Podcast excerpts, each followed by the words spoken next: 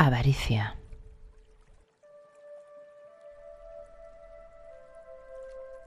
Hizo mucho dinero. Se volvió un avaro insufrible. Hacía más y más dinero con sus negocios y se volvía más y más avaro. Tenía un solo hijo que estaba muy preocupado por la tacañería sin límites de su padre. Ya no solo era avaro con los demás, sino consigo mismo. Iba metiendo monedas de oro en un baúl la comida escaseaba en la casa, pero moneda de oro tras moneda de oro se acumulaba en el baúl.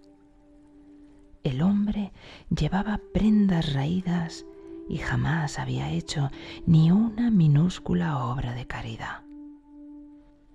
Ganaba más y más, y más y más monedas de oro se iban sumando en el baúl. Padre, le dijo un día a su único hijo, deberías utilizar algún dinero para que pudiéramos comer mejor y llevar ropas menos viejas. ¿De qué te sirve acumular tantas monedas de oro si vivimos tan mal? Asimismo, ¿no deberías compartir una parte de tu ganancia con los más necesitados? Necio, gritó el avaro. No hables así a tu padre no hago otra cosa que ahorrar. Despilfarrar no es una virtud, sino un vicio. Cuando sea un anciano, tendré dinero y podré seguir alimentándome.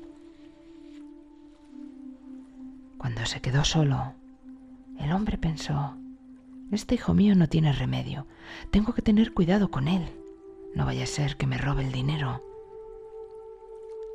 Entonces el hombre cogió el baúl lo cargó sobre los hombros, se fue al campo y lo enterró en un lugar secreto. De vuelta a casa, al pasar por un barranco, dio un traspiés, cayó y se desnucó. Pasaron las semanas. Una noche el hijo del avaro tuvo un sueño. Veía a su padre convertido en rata buscando obsesionadamente el baúl y no encontrándolo. ¿Qué haces, papá? le preguntó el joven.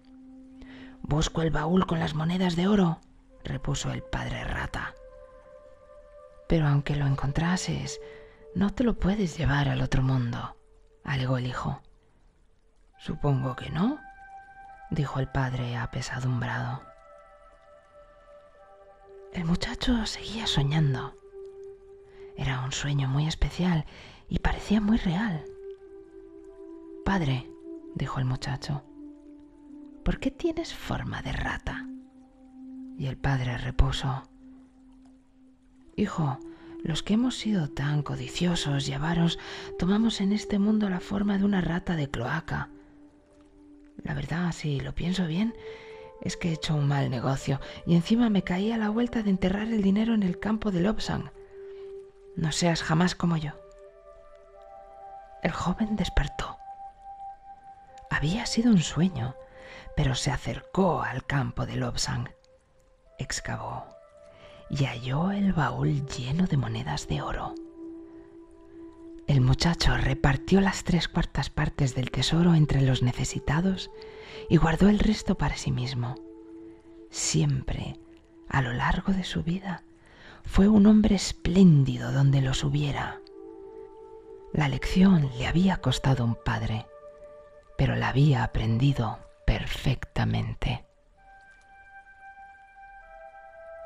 El sabio declara, la codicia es como agua pestilente que se ha estancado. La generosidad es como una brisa maravillosa y refrescante.